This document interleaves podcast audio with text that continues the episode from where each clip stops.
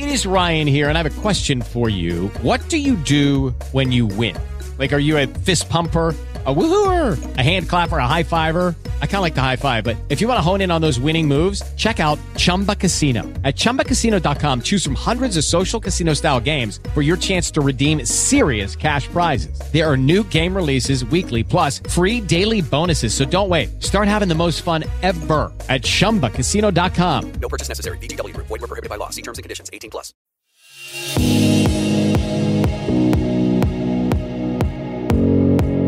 Olá, sejam todos muito bem-vindos, muito bem-vindas a mais um episódio aqui no nosso SoloCast que vai tratar sobre Design Thinking. Se você ainda não acompanhou, temos dois outros episódios, então acompanhe aqui na nossa playlist, seja no YouTube, nas principais plataformas de áudio, como Spotify, que você vai encontrar mais do assunto e certamente vai se encantar, assim como eu, toda a produção que está aqui ouvindo, né? Foram conversas muito agradáveis e muito enriquecedoras. E hoje, para quem já acompanhou os dois outros episódios, né? A gente tá com o professor Edson, também com o professor Paulo. Hoje temos uma convidada a mais, a Maíra, então, que veio enriquecer a nossa conversa. Sejam muito bem-vindos ao SoloCast.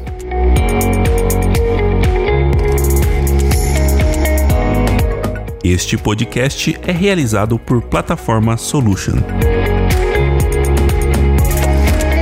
Gente tá com, com uma parceira nova aqui no SoloCast, né? Um trio agora de conteúdo. Sejam muito bem-vindos. E o papo hoje é, é a hora de experimentar. Por que incentivar a pro, prototipagem? Mas, se você quiser começar falando, falar também um pouquinho aí o que é a prototipagem, seja bem-vinda. Muito obrigada pelo convite. Bom, pessoal, eu sou a Maíra. É, trabalho aí já na área digital né, há quase sete anos. É, era desenvolvedora e agora estou como designer de interação, né? Então, estou aí nessa área de prototipagem, já como desenvolvedora, então, exatamente como usuária, né?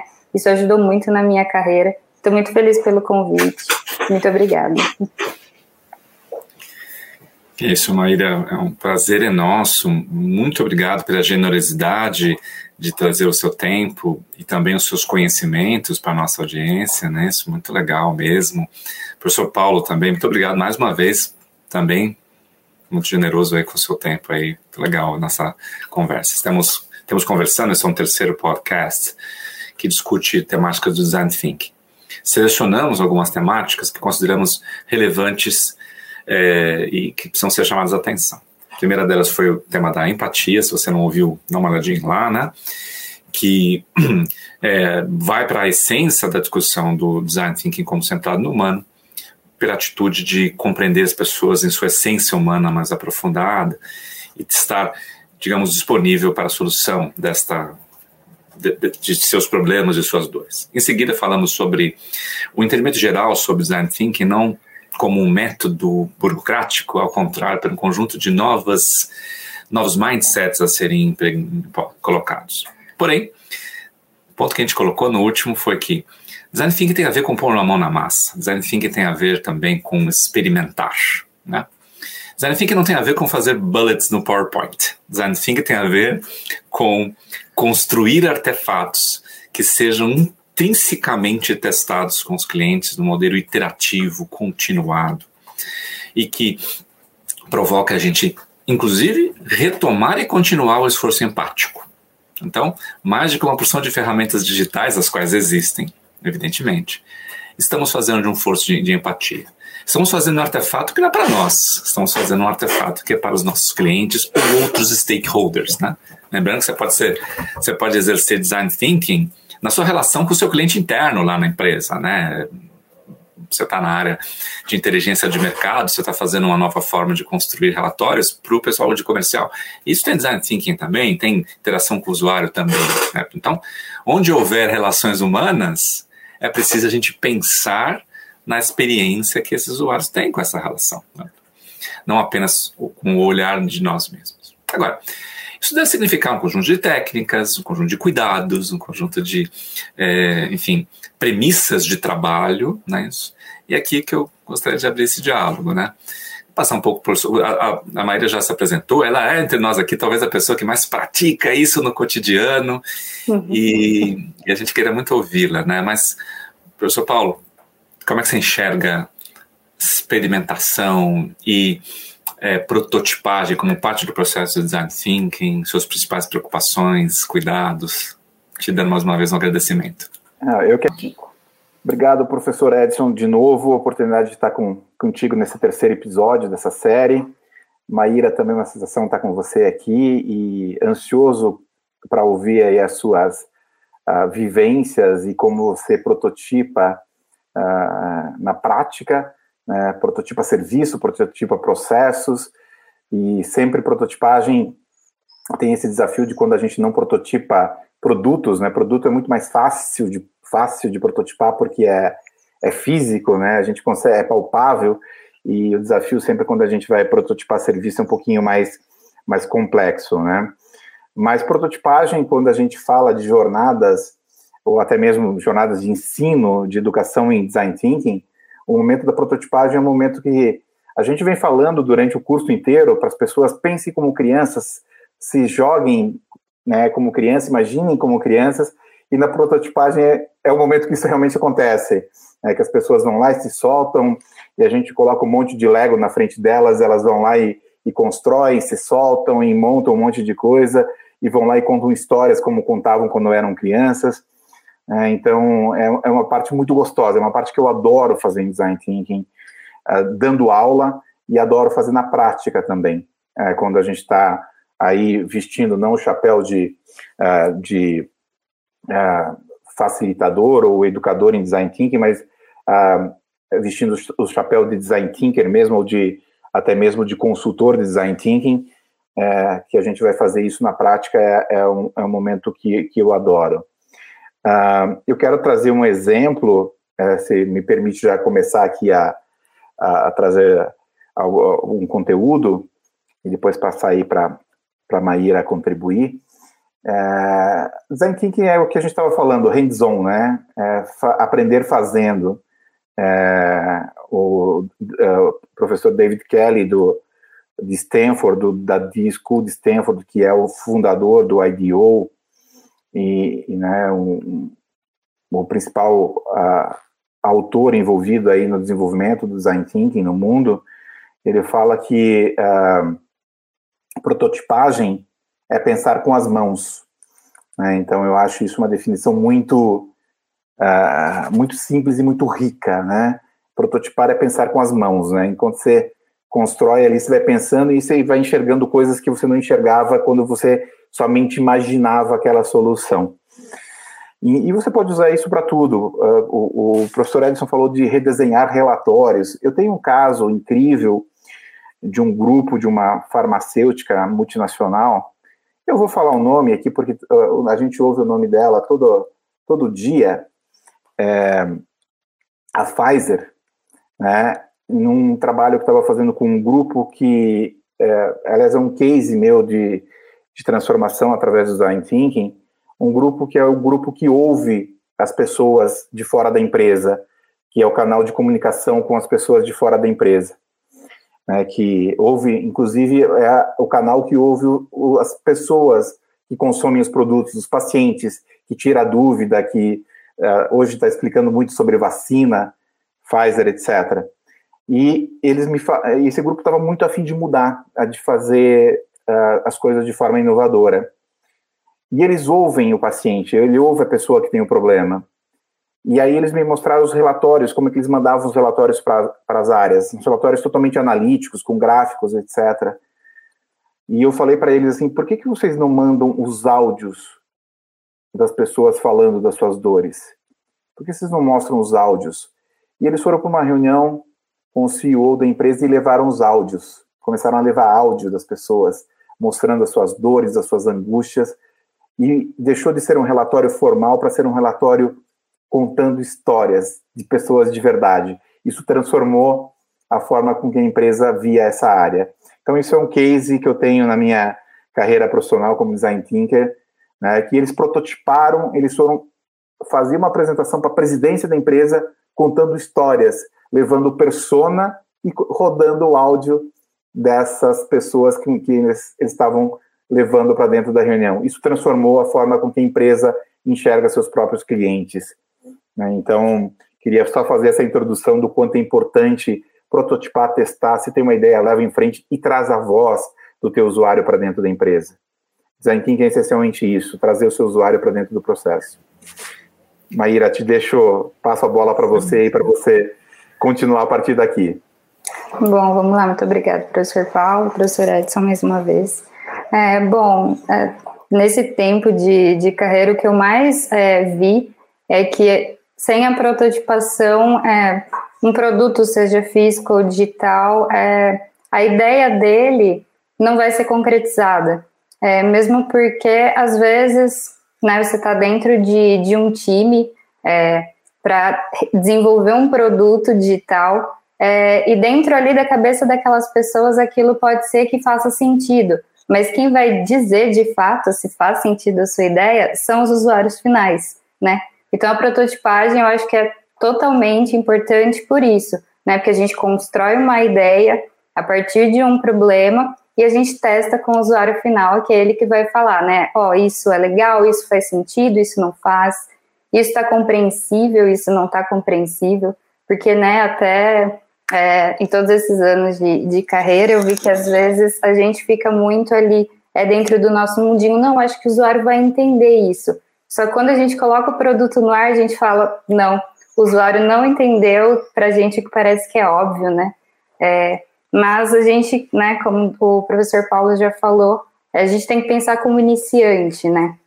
É, então, você sempre tem que pensar, ó, monta algo para uma pessoa que não sabe mexer, que acabou ali de, de ver o produto, né? Então, é pensar de forma simples, é, com, com toda a parte da prototipagem fluida, né? Que não adianta você ter uma usabilidade muito pesada, onde os usuários têm que ficar ali memorizando o que, que tem que fazer né, na hora de, de mexer com o produto, isso é ruim, porque depois que ele voltar, se ele tiver que memorizar, ele não vai lembrar, né? Principalmente no mundo que a gente vive hoje, que tem muitos aplicativos, muitos sites, é, a usabilidade é completamente diferente de um e de outro, né? Então, até para na hora de prototipar, tentar trazer né, essas referências é, de, de aplicativos que o pessoal bastante usa, e isso eu uso muito, muito, muito no meu dia a dia, eu acho que é essencial, né? Trazer essas referências, é, fazer uma pesquisa de campo, né, para ver o que, que o pessoal está usando, o que, que o pessoal gosta de usar ou não,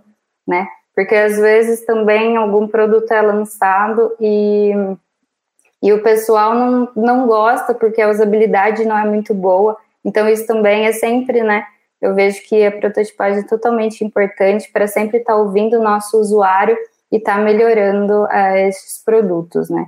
Para mim é, é basicamente isso, prototipar e testar, sempre com foco no usuário final. Excelente, Maíra, e muito bom também, professor Paulo, pelas colocações. Entrar em umas questões que eu acho que parecem, a mim, ser praticamente importantes, ao mesmo tempo que particulares obstáculos Queria ver como é que a Maíra vê isso no dia a dia, né?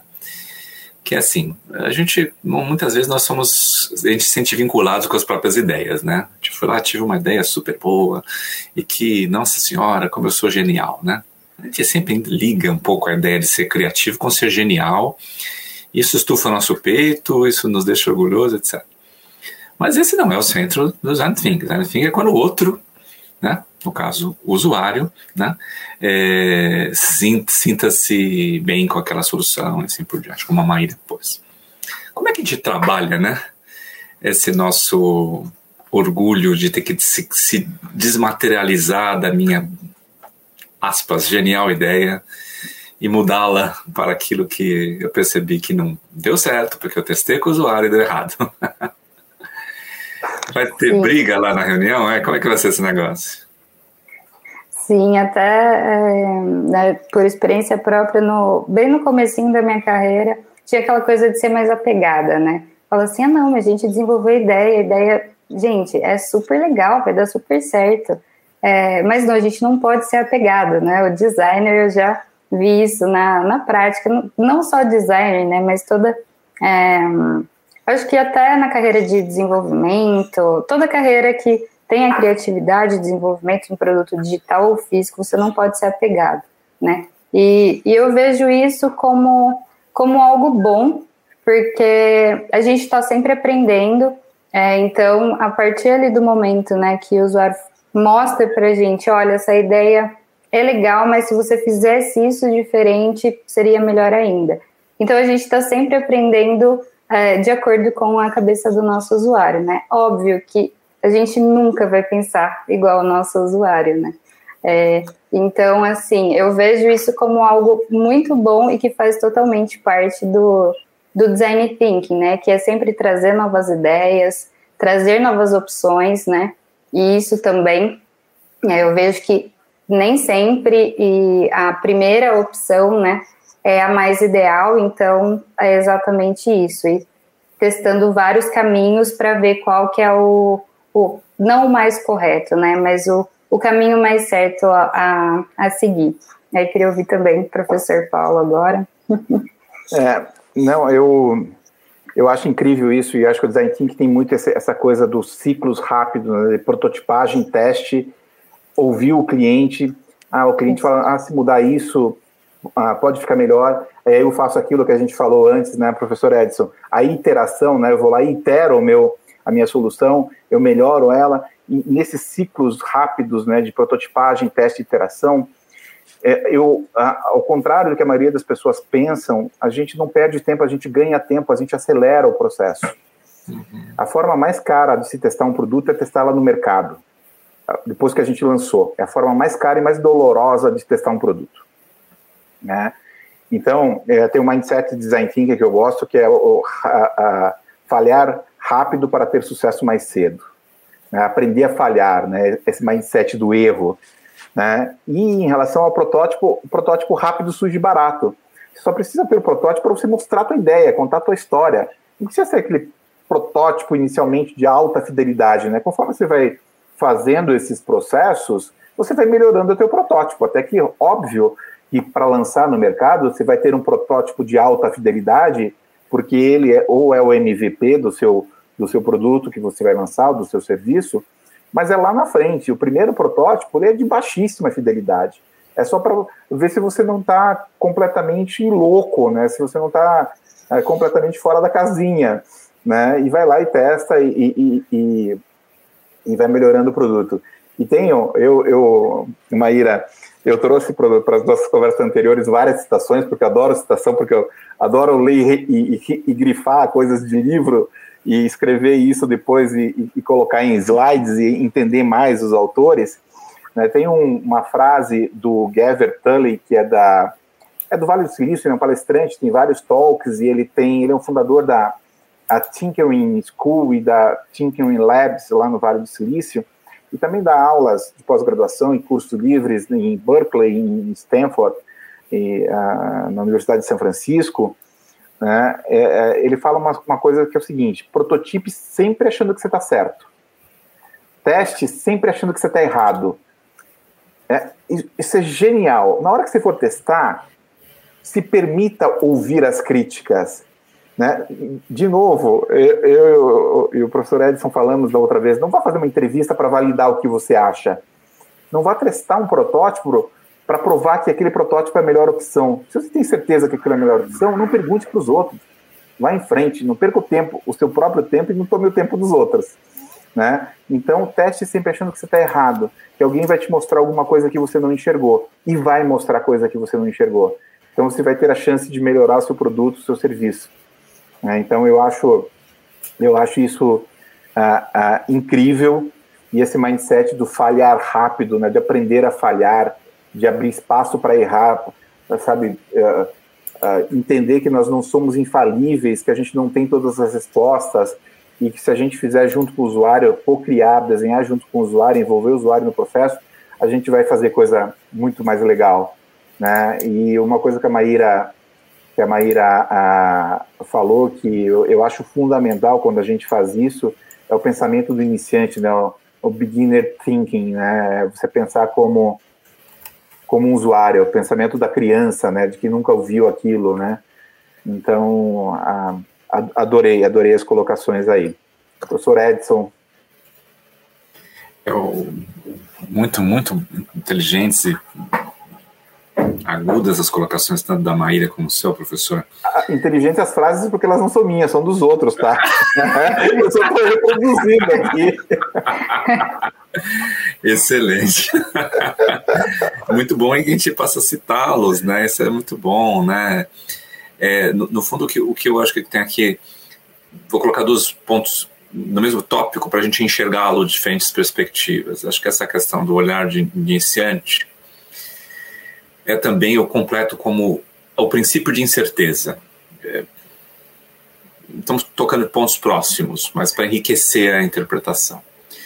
Muita gente vai para as reuniões dos escritórios por aí cheio de certezas, mas tem uma reunião que vai discutir, blá, o que que seja. Está lá no seu Outlook, é na quarta às duas da tarde, certo? Né? Se você se prepara para a reunião, pode ser via Zoom, não importa, ou qualquer outro software, você vai com certezas, seus próprios pontos de vista. Inclusive, você foi treinado ao longo da vida inteira para isso. Foi um objeto, inclusive, do debate que tivemos anteriormente. Certo? Você ser muito treinado a defender as suas ideias e que essas ideias você vença, né? Você sai orgulhoso da reunião, dizendo que foi você que, né? Isso é uma perspectiva das certezas, né? E o que nós estamos falando são duas perspectivas importantes. Da empatia, sobre as quais já falamos, mas o princípio da incerteza. Isto é, eu não sei e, portanto, vou ouvir. Eu não sei e, portanto, me conte a sua perspectiva sobre isso. É isso. Esse é um troço de uma espécie de esvaziamento mental, né? Positivo, certo? Que eu acho que é um dos aspectos muito importantes. Vá ao diálogo vazio Vazio aqui não significa dizer que você não tem repertório, que a sua experiência não importa, que você não tem. Claro que sim, que você tem, sempre terá. No entanto, a perspectiva do diálogo parece partir de um certo esvaziamento pessoal para que esta observação, o professor Paulo colocou algumas vezes, seja efetivamente genuína. Assim, porque não é difícil, se você não fizer isso, de que você está, aspas, ouvindo o usuário, mas na verdade não está. Isto é, ele está falando e você está capturando aspectos da fala dele para ir ao encontro da sua. Então, já aconteceu algumas vezes comigo, aliás, possivelmente centenas, acho que é todos nós. Você está numa apresentação, fala-se lá vários pontos, etc e tal, e uma determinada pessoa que quer concordar com uma parte daquilo ali, mas se escondeu a parte de, da qual ele não quer concordar, certo? Porque é fácil encontrar no repertório de uma certa realidade aquilo que vai em favor do que eu já penso uma espécie de validação. Você não vai validar, você vai aprender. E o aprendizado tem como premissa fundamental a humildade cognitiva, certo? Não estou aqui falando de uma humildade cristã, genérica, estou falando de uma humildade, digamos, epistemológica, a humildade de quem é, quer aprender. Não se aprende se está fechado. Qual a pior pessoa que não aprende? A pessoa que está fechada. Tipo, eu já sei, o que eu estou falando está certo, eu já vivi isso, olha, eu já vivi, hein? Eu já fiz isso outras vezes. Né? Isso carregando as suas experiências anteriores de um valor que às vezes é sobressaliente e, portanto, não se abriu. Portanto, aqui o toque da humildade não é só um código moral, porém é algo prático. Você quer aprender? Seja humilde. Humildade aqui significa ouça com a sinceridade de quem está novo nesse processo. E, aliás, curioso, sabe? É um pouco da curiosidade do estagiário, sabe aquele negócio? O estagiário que pergunta tudo, por que funciona assim? Não é assim? Acho que a gente tem que ter a eficácia, a autoeficácia de alguém que é experiente, vivido e que vai colocar é, colocar-se com maturidade diante das questões, mas a abertura, a curiosidade da estagiária ou do estagiário. Por que, que está com novo? De que absorver. Isso é muito gostoso, muito bonito. O professor Paulo colocou na última nossa fala que a gente a gente acabou assassinando aspas. Estou usando a palavra bem forte para ficar bem é, incisivo. A criança que está dentro de nós, certo? Esse iniciante que está dentro de nós. Porque a gente lá pelas tantas eu fico todo cheio de que a minha experiência é maravilhosa. Mas quando a gente fica muito experiente, né? Isso a gente acaba sobrevalorizando. Sobrevalorizando. Exageradamente valorizando o que você já viveu. Não é esse o papo. O papo é que, que o outro cara lá que está falando, certo? Que é o nosso cliente, nosso lado. Isso é um desafio, não é isso? Então, é, Maíra, queria ouvir um pouco mais sobre isso, se você poder enriquecer essa interpretação, no fundo, como é que essa audição acontece? Eu teria métodos, formas, recomendações práticas. Como é que, como é que a gente abre esses ouvidos aí, né? Uhum. De, deixa eu Bom, complementar, é. Maíra, se Claro, você me permitir, uh, emendar outra pergunta, na pergunta que o professor Edson te fez. Uhum. É, antes eu quero falar que eu adoro, tem uma coisa que eu adoro, eu dou aula para crianças, uh, para adolescentes de sétimo, oitavo e nono anos, 12, 13 e 14 anos. E tem uma coisa que eu adoro, é aprender com os mais novos. Né? Então eu estou aqui nessa sessão para aprender com você também, Maíra, tá? E Sim. porque a gente só se consegue manter atualizado se a gente ouvir os mais novos, né? Então é, eu acho isso super importante. E eu queria, né, dentro da pergunta que o, o professor Edson passou para você, eu queria que você trouxesse alguns exemplos práticos. Acho que tem é, coisas bastante distintas a prototipagem de produtos e a prototipagem de serviços. Uh, eu adoro dar aula de prototipagem de serviços, porque é muito mais difícil do que prototipagem de produto.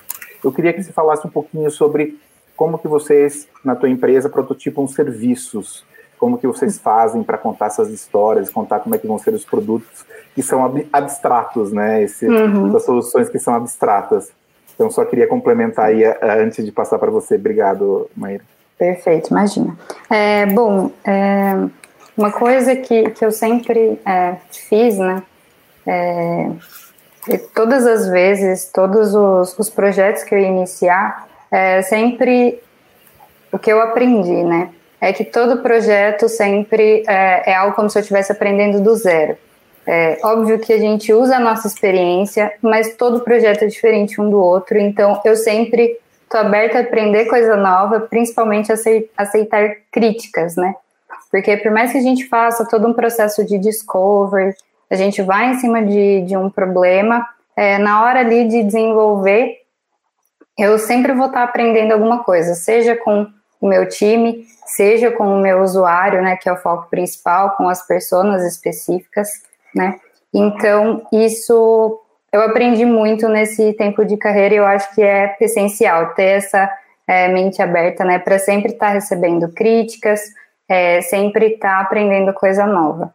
É, outra coisa, tem N métodos, né, de, de criatividade, principalmente um dos que eu mais gosto, é, quando eu faço dinâmica, agora, né, com esse mundo é, pós-pandemia, né, é, tudo mudou, mas eu acho que ainda funciona muito bem o Crazy Eight, que eu gosto muito, assim, é aquela coisa ali rápida, ó, você tem pouco tempo para desenhar é, oito tipos de, de telas, né, oito tipos de funcionalidades diferentes em pouco tempo. Isso eu acho muito legal, é um dos métodos que eu mais gosto de usar em dinâmica, né, é, para a gente fazer isso e forçar ali a criatividade, porque às vezes se o pessoal fala, não, tragam ideias, aí você já vem com algo muito enviesado, né, e às vezes não, não funciona tão bem quanto você falar assim, ó, agora a gente vai fazer isso e dá super certo. É, uma outra coisa também, né, referente ao que o professor Paulo perguntou, é, aqui, né, especificamente na, na, minha experiência numa empresa de tecnologia, a gente tem N métodos é, para fazer o de ponta a ponta. Aqui funciona muito, né, na empresa que eu trabalho hoje, que é a CIT, é, funciona muito da forma que a gente começa com um processo de discovery, é, a gente vai deslanchando, né, a gente tem o, o strategic mapping, que a gente usa, né, para de fato começar um produto, depois passa pela parte de montar jornadas de usuário, é, a gente faz blueprints, dependendo do projeto, né, nem todos se encaixam, porque nem todos têm ali é, um serviço de ponta a ponta, tanto, né, com a parte do usuário quanto a parte, né, por trás do usuário. É, e daí depois a gente vai deslanchando para a parte de montar wireframes, montar protótipo de alta fidelidade. Normalmente, todos a gente, todos que eu testei até o momento, eu nunca testei com só com wireframe em baixa fidelidade. Eu, particularmente, eu sou muito visual, é, seja num produto, serviço. É, então, quando o pessoal está ali montando toda uma estratégia, eu já estou pensando numa solução. Não sei se, né, pelo fato também de eu já ter é, desenvolvido, é, isso fica mais fácil para mim eu montar soluções de acordo com o que eu sei que vai dar certo, não é muito mirabolante, né? É, então tem essa, tem a questão de limitações também, né, no caso de serviços, que a gente acaba tendo limitações técnicas que seja na hora de desenvolver. Não adianta eu montar algo lindo, maravil maravilhoso, é, e na hora do, do time de desenvolvimento for de fato é, desenvolver, é, isso não dá certo porque a ideia é bonita, mas ela não é funcional, né? Então, é, nessa parte, até na hora da gente é, entregar, a gente tem o pós, é, pós-produção, né, que a gente fala. Então, a gente acaba acompanhando a parte de métricas. A gente faz todo um teste antes e depois a gente acompanha para ver se aquilo ali de fato está ainda continua é, viável, funcional, é, que para mim a parte né, do, do design, desenvolvimento de serviço ou produto é uma melhoria contínua, né? Então a gente tem toda essa parte de métrica antes e o depois para a gente acompanhar se de fato tá é, esse serviço, esse produto tá tá de acordo com a nossa ideia inicial e claro, né, com a gente gosta muito, muito de usar as pesquisas de NPS, né? Que o NPS vai falar, né, se realmente o produto tá legal, se ele continua legal ou se tá decaindo e nada mais é, né, do que a parte de acompanhamento de, de métrica. Eu acho que acabei respondendo todas as, as perguntas, mas é basicamente isso é, que destacar a sua fala, que, que é inclusive prática, você coloca as questões bem importantes, indica o NPS como, indicador, como um indicador importante e assim por uhum. diante. Né? Quer destacar que é uma experiência também que, que, é, que é importante a gente colocar. A, a experiência da Maíra é riquíssima no campo da tecnologia da informação, certo? E sem dúvida o campo da prototipagem se desenvolveu muito, né? Quando a gente fala de UX, UI, em geral conecta-se no universo da da, da TI, né? porque se fala de, então, é, experiência de usuário no campo da tecnologia, que é importantíssimo, foi um avanço formidável no campo da tecnologia. Eu trabalhei na SAP no início da minha carreira, no final dos anos 90, começo dos anos 2000, e não se falava disso. Se falava, cara, o software tem que funcionar, a nota fiscal tem que sair. Se tem aquela tela cinza horrorosa que ninguém entende é o que está lá, isso aí não importa, tem que ser técnico, certo? Nesse sentido meio, meio grosseiro da expressão.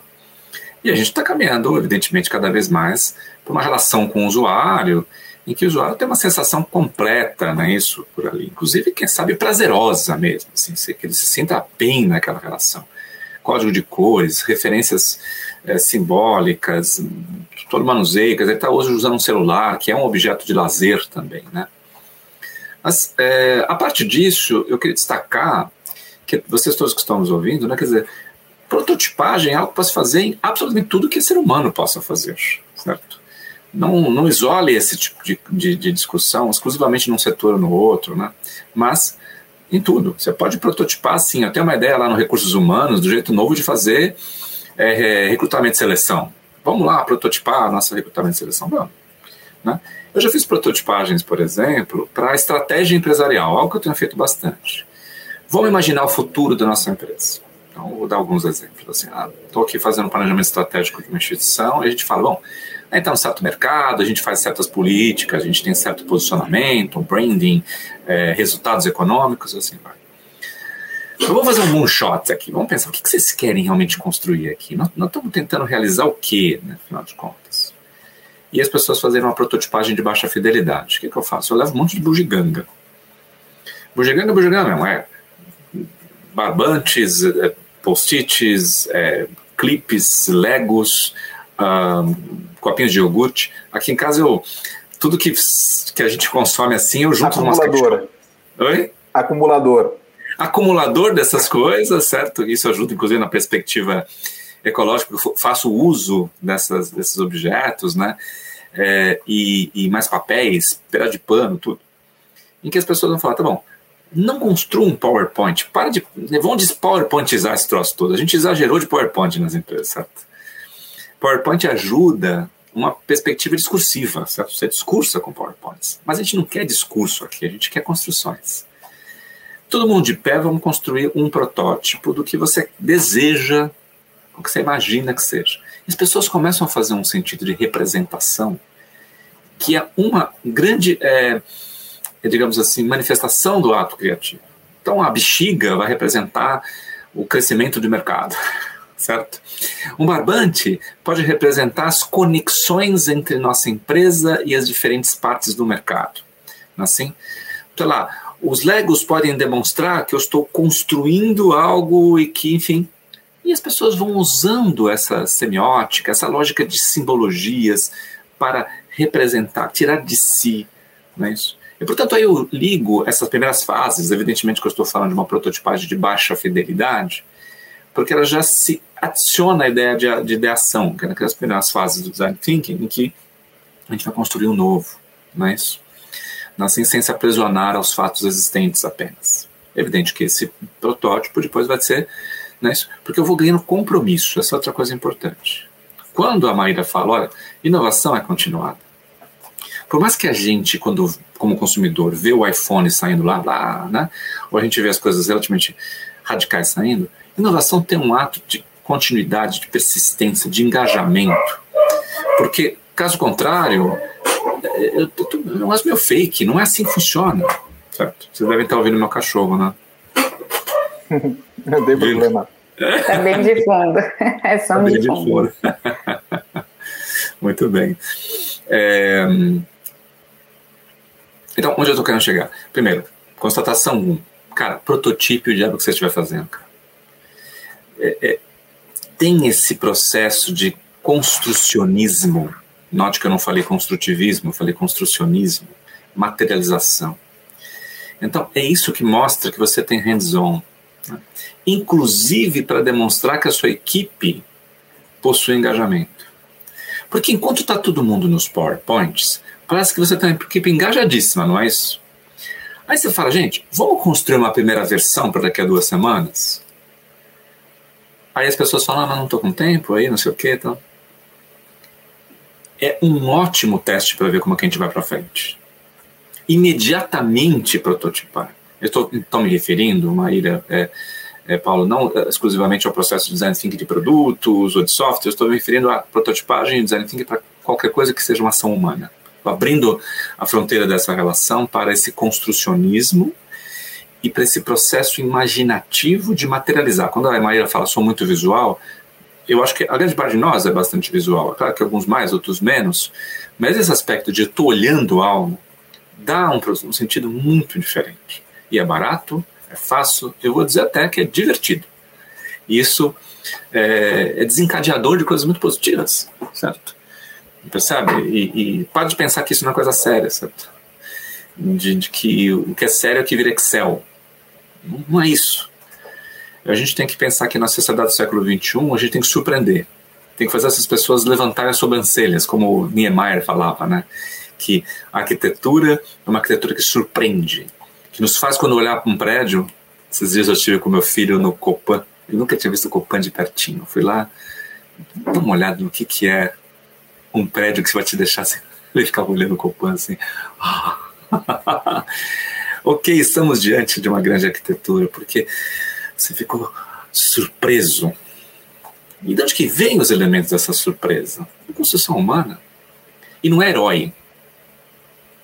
Percebe? Porque o herói é o, Homem-Aranha que sobe prédio, né? Ou o super-homem que voa. Ninguém está pedindo para você voar, nem para te fazer teias de aranha. Você está fazendo coisas que os seres humanos já fizeram, e você é capaz de fazer. Porque quando eu heroifiquei, achei que é o Steve Jobs, que é um gênio, e que então ele fez o negócio, o que, que eu faço? Eu me distancio. O ato de prototipar é um ato de mostrar que eu consigo fazer.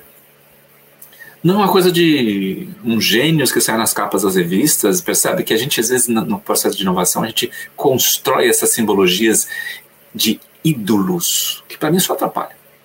Eu posso me estimular a história dos outros, é claro, sempre faremos. Mas torná-los herói é um perigo. Porque dá a nós uma sensação de que ele pode, eu não posso, deixa eu ficar aqui na minha caixinha enquanto os outros inovam.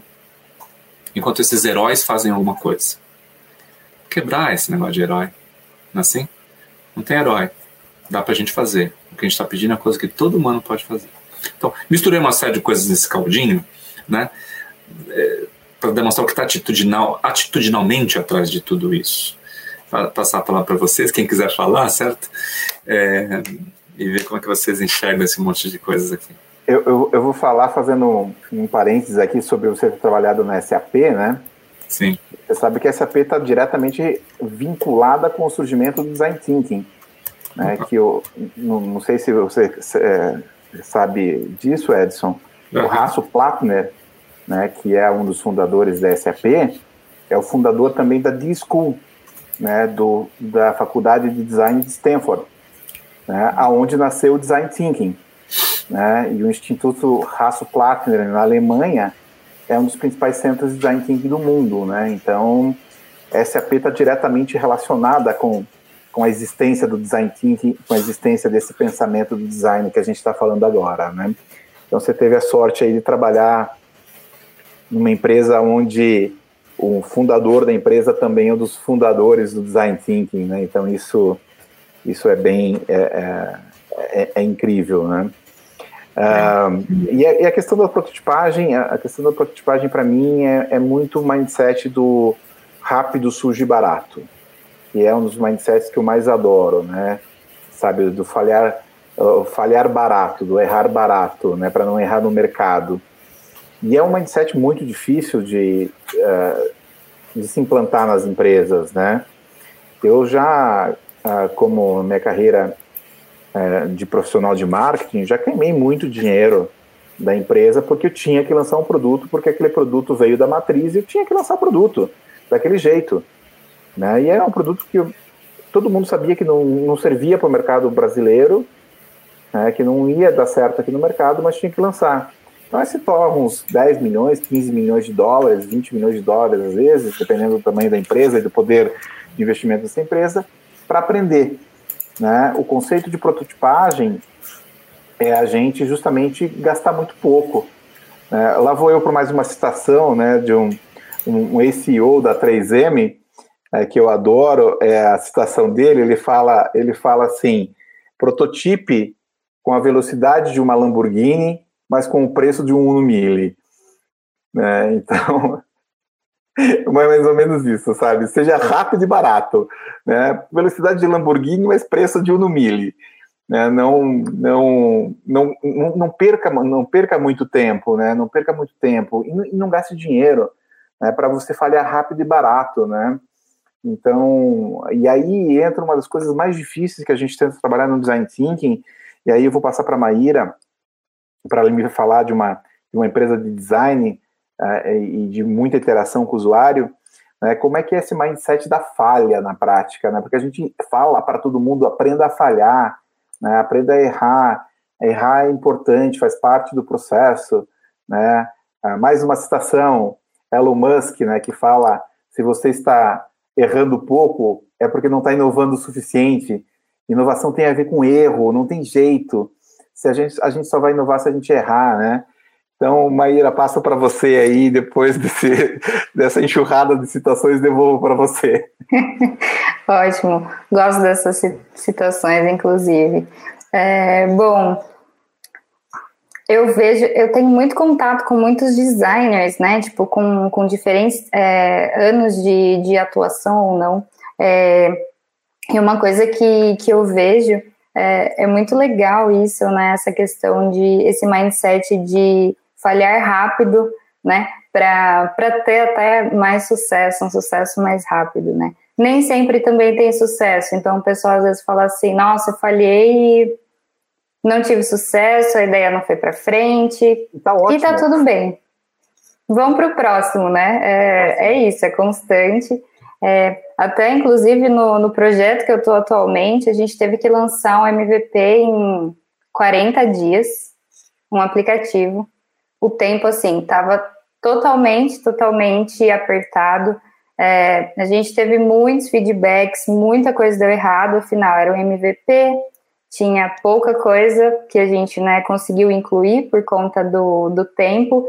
E para mim, assim, foi né, o meu feedback pessoal. Eu gostei muito disso, porque, beleza, a gente lançou, para mim, foi um grande sucesso a gente conseguir ter entregue dentro daquele tempo. Acho que a gente não perdeu dinheiro, né? Acho que a gente só ganhou, é, porque a gente conseguiu cumprir o prazo. Isso acontece dentro de qualquer né, projeto, principalmente como o, o professor Paulo falou, né, que acabou investindo e tudo mais, e a gente conseguiu falhar rápido para daí correr atrás, né. É, então, inclusive, nesse projeto atual, a gente está ali com melhoria constante, já lançou em produção, a gente está sempre colhendo feedback, e uma coisa até, né, que eu esqueci de falar é, na, na minha outra fala é que o, eu vejo que o design, né, ou o produto ou o serviço, ele não para quando você lança ele em produção ou quando você coloca ele nas lojas, né? Ele está sempre melhorando, é uma melhoria contínua. É, e às vezes tem gente que acha, não, já lancei, foi um sucesso, vamos parar por aqui. E não, eu vejo que no mundo de hoje a gente tem muito essa coisa de inovação, né? Eu acho que a, o ato de falhar é você não querer inovar em algo que já deu um sucesso, porque ele acaba você acaba perdendo o engajamento do seu usuário se você não continuar inovando, se não continuar é, trazendo é, novas funcionalidades, novas ideias para o seu usuário, né? Que beleza, ah, usei aqui um tempo, agora durou, sei lá, né, supondo aqui, durou três meses, e daqui um tempo os, os usuários, ah, já estou enjoada disso. É, eu vejo muito que as pessoas gostam muito de, é, de ter coisas novas, ideias novas, porque senão elas perdem esse engajamento. É, então eu vejo isso muito como falha é, de muitas ideias que acabam surgindo, né?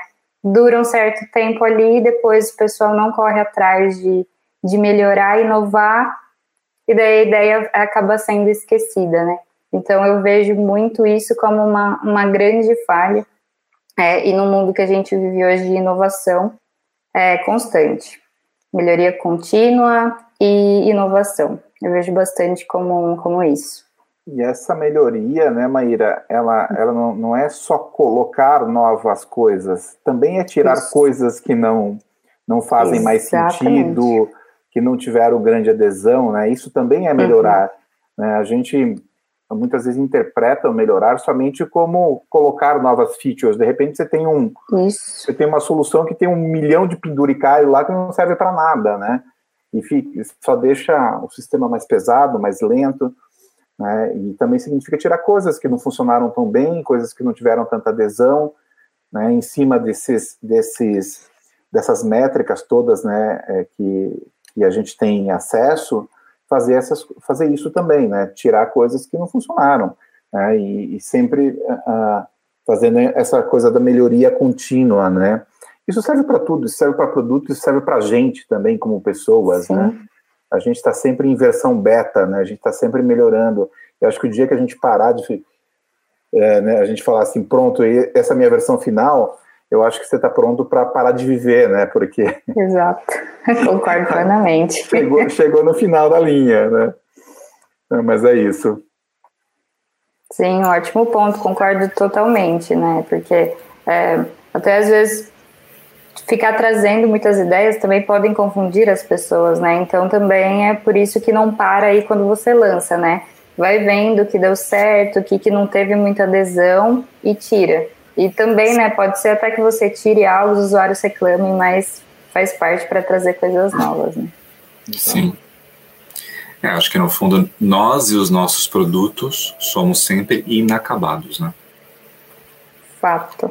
Olhar os nossos produtos e olhar nós mesmos como inacabados. E isso é um troço que pode dar uma certa angústia, né? Do tipo, caramba, não acabou ainda, né? Quando é que acaba, né?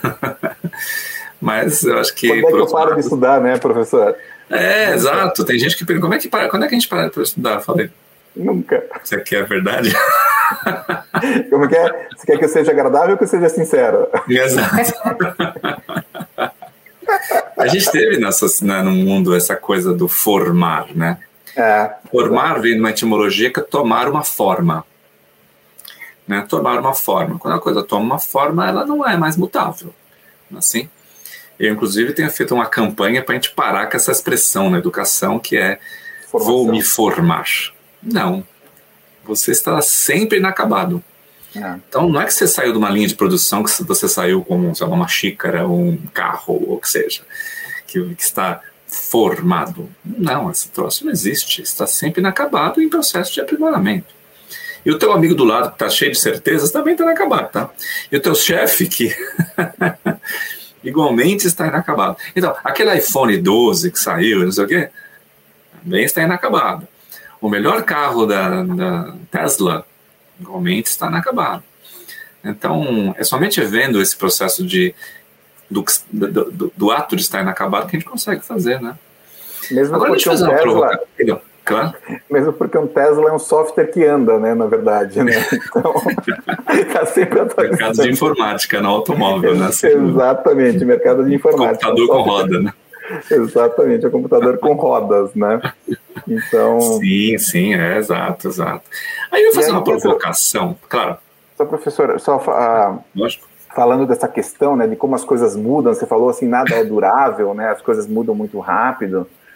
Né? A gente tem o conceito lá de mundo VUCA, né? etc., que a gente poderia ter falado em outro momento, mas a gente não falou. Sim. Não vou entrar agora, senão a gente atravessa o samba Sim. aqui. Né? É, tem aquela questão né, de que antigamente a geração do meu pai, a geração dos nossos pais, eles estudavam para trabalhar, né? Uhum. Estudavam para ter uma profissão e trabalhar naquela profissão o resto da vida, né? Uhum.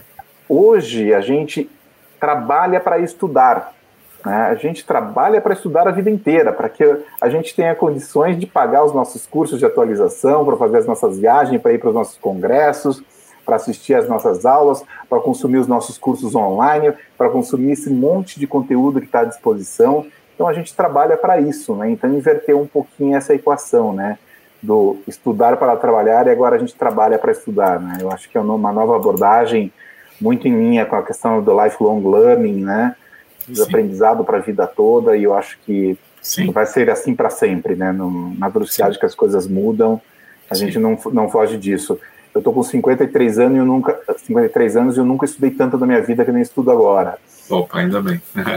então, não, não, não, parei, não consegui parar até hoje.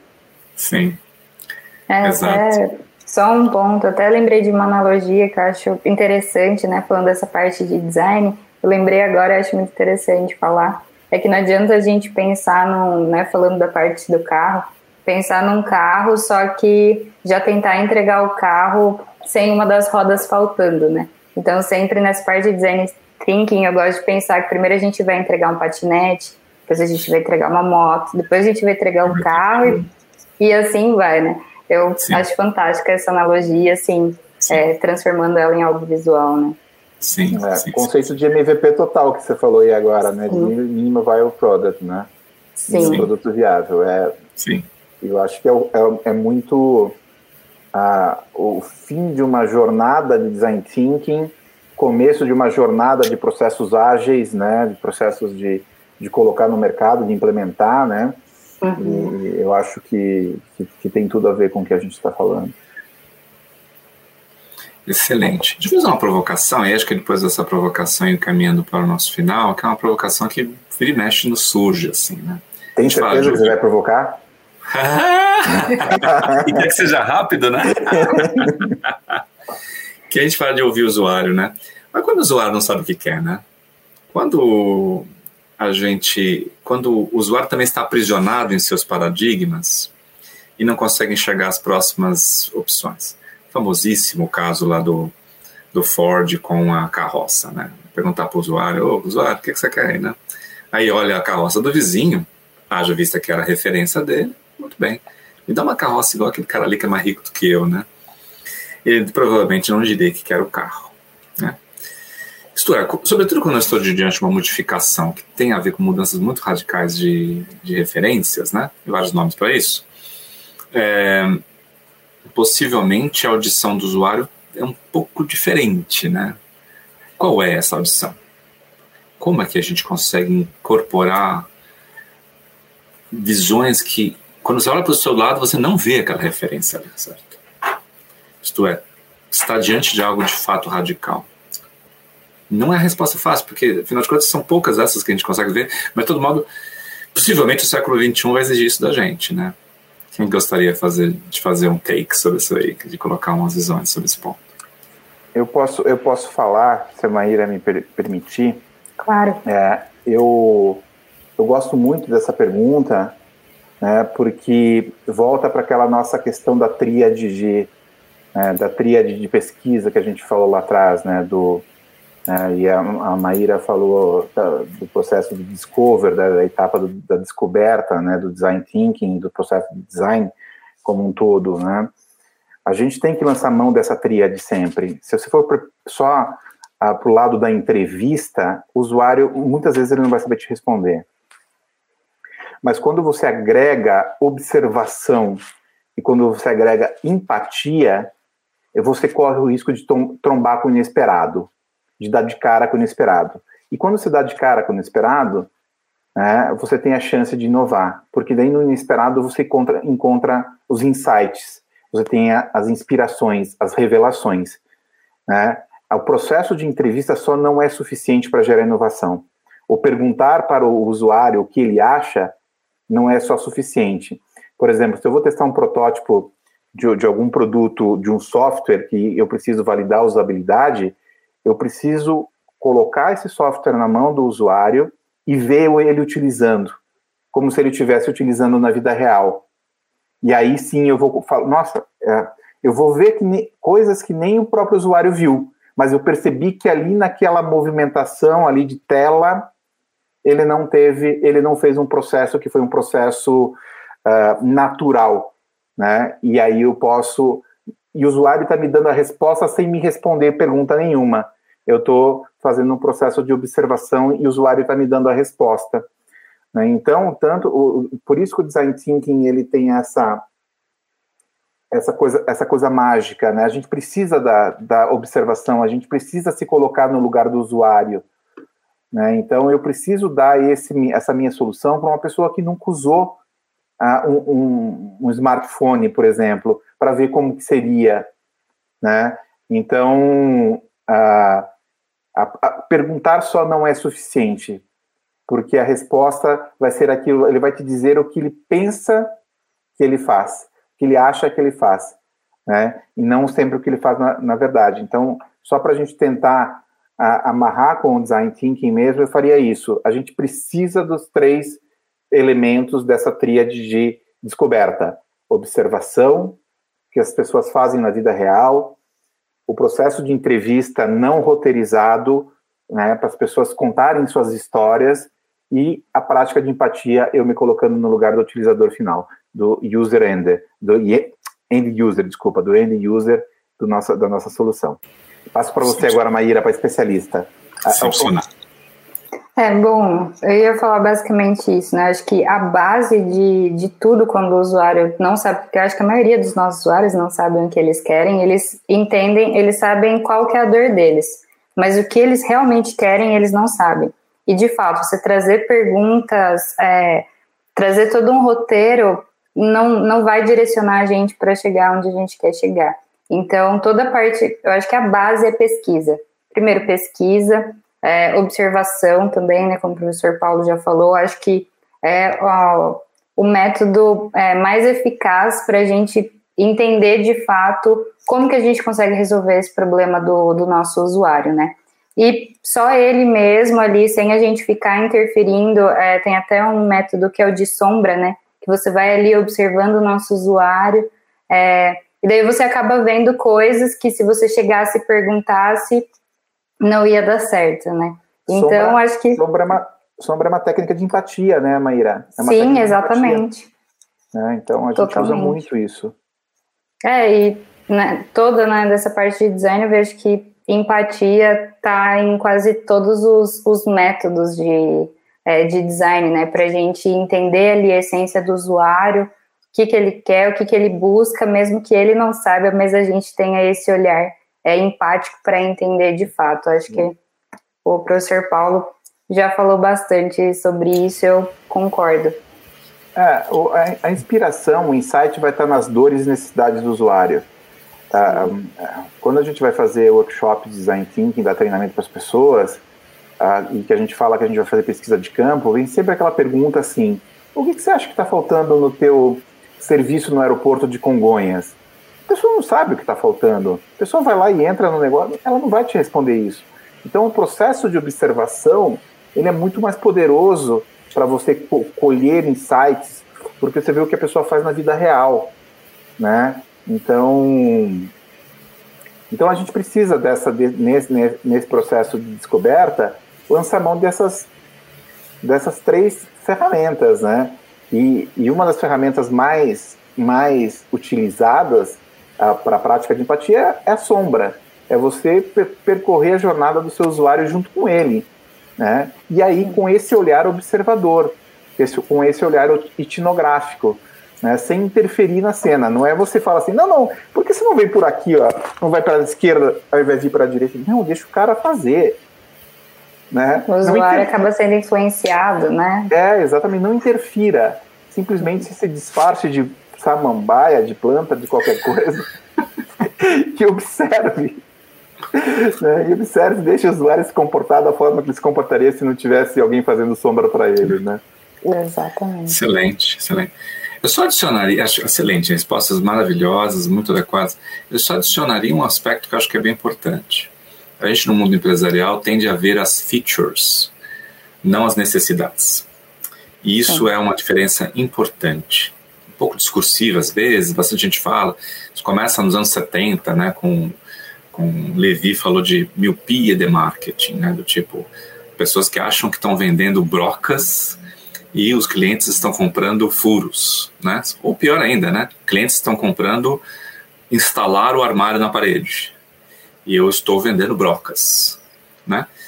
E essa diferença entre o que é o feature, o que é a característica materializada do meu produto e o que é a necessidade é uma diferença importante. Então, o Ford, lá dos anos início do século XX, ele, a pergunta não é que carro que você precisa, parecido com a discussão que o professor Paulo traz do, do aeroporto. A pergunta é qual a necessidade que está aqui latente, presente. A necessidade não se manifesta traduzida em produto. Não é aquela história que todo mundo fala, ah, mas antigamente ninguém tinha necessidade de celular. Sim, celular não é necessidade, celular é produto. Celular materializa soluções de necessidades um equívoco de interpretativo que é muito comum. Né? Então, o olhar de observação, concordo perfeitamente, as pessoas, quando estão numa entrevista, elas falam aquilo que é socionormativamente aceito. O que é para falar aqui, né? Esse, aquele negócio de que as pessoas são sinceras no que falam é bobagem. Ninguém fala o que pensa.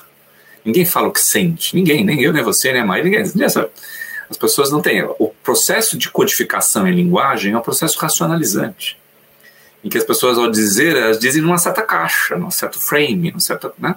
elas trazem aquilo de modo né, estruturado, por assim dizer, né? Claro que é importante ouvir isto. E é, inclusive, ao não a fazer entrevista não estruturada, eu vou capturando aspectos que é um pouquinho mais fundo naquele discurso. Me conta um pouquinho mais, por que, que é isso? Me dá um exemplo, né? Que eu vou adensando, eu vou tentando buscar aquilo que está atrás das questões discursivas. E, finalmente, observação. Mas o olhar é importante, né? Quer dizer, é olhar para a necessidade. Então, a pessoa lá do início do século XX, no famosíssimo caso do Ford, do Ford desejava andar mais rápido, desejava que tivesse menos problemas, desejava que, desejava que, quer dizer, aquilo, o desejo estava ali. A, a, na, na, no balcão da Blockbuster, nunca vi ninguém veio falando lá. Então, por que, vocês não entregam na internet esse vídeo para mim, hein? Não via, certo? Mas estava lá, que, que consumidor estava satisfeito quando na segunda-feira de manhã, um dia de atraso, entregaram três DVDs que depois de assistir só dois, certo? Que acontecia comigo, certo? Entregar rebobinado. É, entregar rebobinado no caso do VHS, não tinha assistido, tinha que entregar, entregava atrasado. Quer dizer, quem é que estava satisfeito? Não é possível que você não estava vendo uma dor do cliente. Não estava, porque você estava vendo produto, você não estava vendo necessidade, você não estava enxergando gente, você estava enxergando produto, você estava enxergando broca, você não estava enxergando armários instalados. Percebe? Essa é uma diferença muito significativa. A gente senta nas empresas em volta de produto, a gente faz contabilidade de produto, verifica né, NPS de produto, é produto, produto, produto, produto, que é a materialização. A gente, a gente está encapsulado em volta de produto. A produto não serve para nada além de satisfazer necessidades. O que, que é fundamental é a necessidade que está ali sendo solucionada. O olhar aprofundado para a necessidade, não para o produto inicialmente. É claro que vai ter que ser transformado em produto. O produto veicula a solução, certo? Mas, é, enquanto eu me esconder atrás da necessidade apenas, perdão, atrás do produto apenas, é um negócio muito imperfeito, né? O assunto é antigo, mas continua sendo necessário. Com certeza. Continua sendo necessário. A gente não olha para o que efetivamente está atrás da lei. Assim? A gente é. não olha para o que de fato é necessário a gente construir. A gente está em camadas mais superficiais que normalmente estão. Né? Eu, como professor, eu chego numa sala de aula e falo: eu vou dar uma aula. Aula é o seu produto. Tornar a pessoa competente é o teu objetivo. E a pessoa fica exposta a como é que eu organizo a aula, como é que eu ponho o PowerPoint. A aula é aula, é aula. Fico dentro do produto. Quer dizer, apesar de ser um assunto antigo, você encontra fácil na internet discussões sobre isso. Continua sendo um viés cognitivo importante. A gente não olha para a necessidade dos clientes. É mais difícil, né? Sim. Que é mais interior. Eu vejo. Opa, né? desculpa. Ah, não, não, por gentileza, aí. Eu vejo que é até uma forma diferente de pensar, né? Porque às vezes a gente fica muito assim pensando, ah, mas o que você gostaria que tivesse? Não, tenta mudar a pergunta. Onde você quer chegar? O que você quer com isso? Que daí talvez né, te direcione para para pensar, olhar com uma forma diferente, né? É tentar fazer perguntas diferentes nesse caso, Sim. eu vejo muito assim. Sim há um físico, na linha das citações, né, professor Paulo, há um físico importante na teoria da, da mecânica quântica, que é o Heisenberg, um alemão, que ele o seguinte: a natureza se apresenta a você por meio da forma que você pergunta a ela. Certo? Então não tem aquele negócio de, ah, o cliente falou, então é verdade. Não, o cliente falou aquilo que você perguntou. Por meio do método que você perguntou. Então aquela verdade se apresenta a partir do tipo de pergunta, de método de coleta que se apresentou, certo? Se eu pergunto uma questão que fala o que você viu de errado nesse, nesse site aqui, ele vai listar uma coisa de errado nesse site. Agora, se você pergunta o que está de fundo, a gente tenta buscar o que está de fundo naquilo, outras coisas vão aparecer.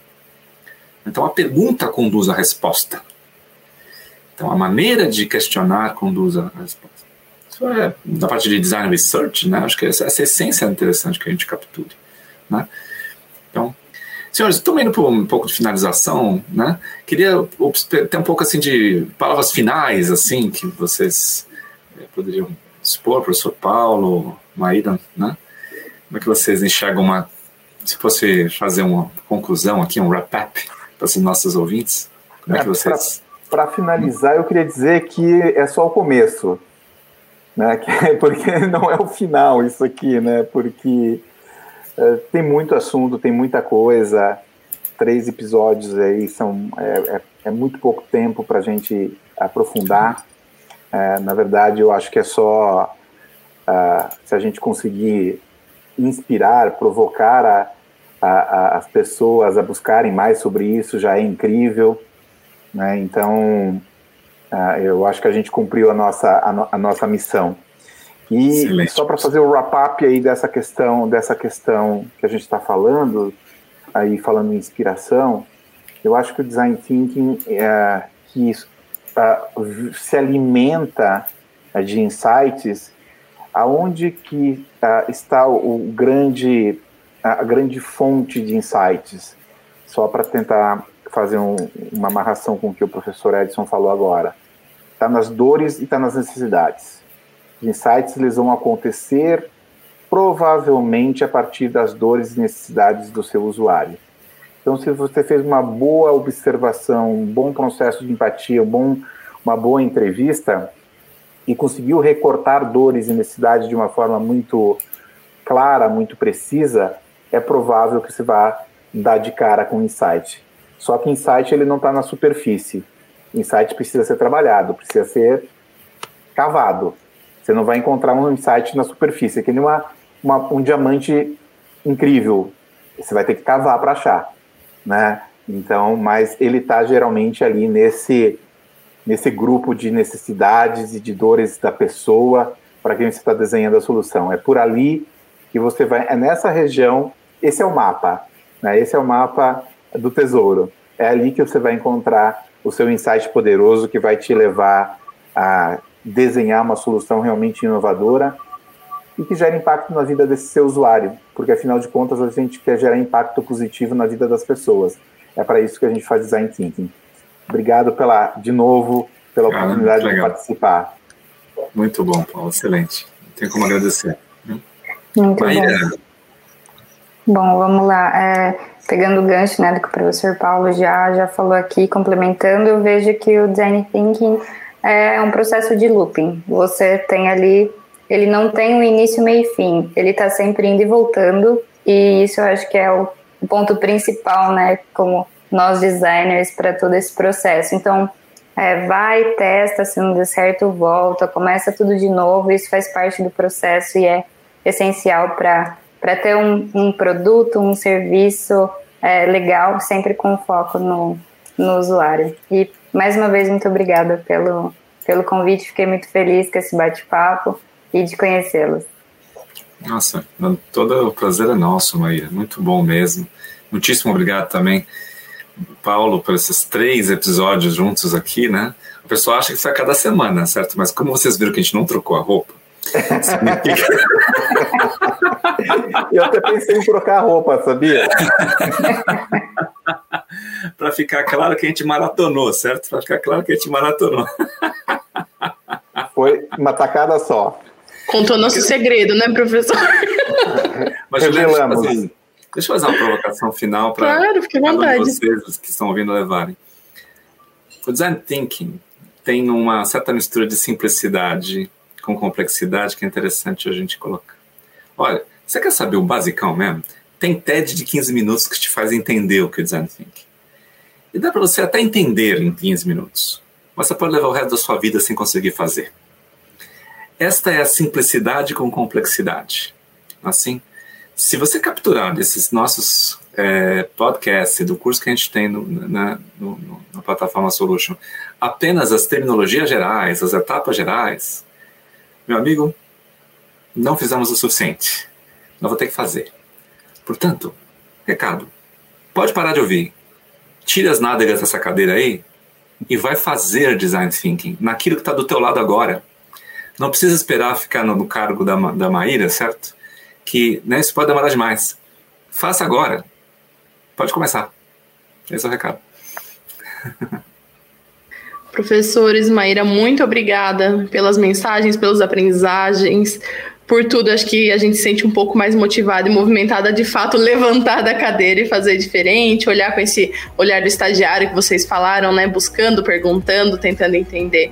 Muito obrigada, foi sensacional os três episódios. Repito novamente, quem chegou por esse ainda não acompanhou os anteriores, por gentileza, estão todos na playlist. Obrigada, professores, obrigada, Maíra. Sempre um prazer tê-los por aqui. E super prazer. Obrigada, gente. Até a próxima.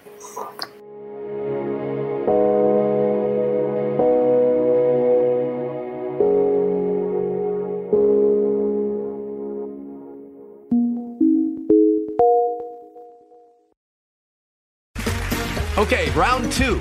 Name something that's not boring. A laundry? Ooh, a book club. Computer solitaire, huh? Ah, oh, sorry, we were looking for Chumba Casino. That's right. ChumbaCasino.com has over 100 casino style games. Join today and play for free for your chance to redeem some serious prizes.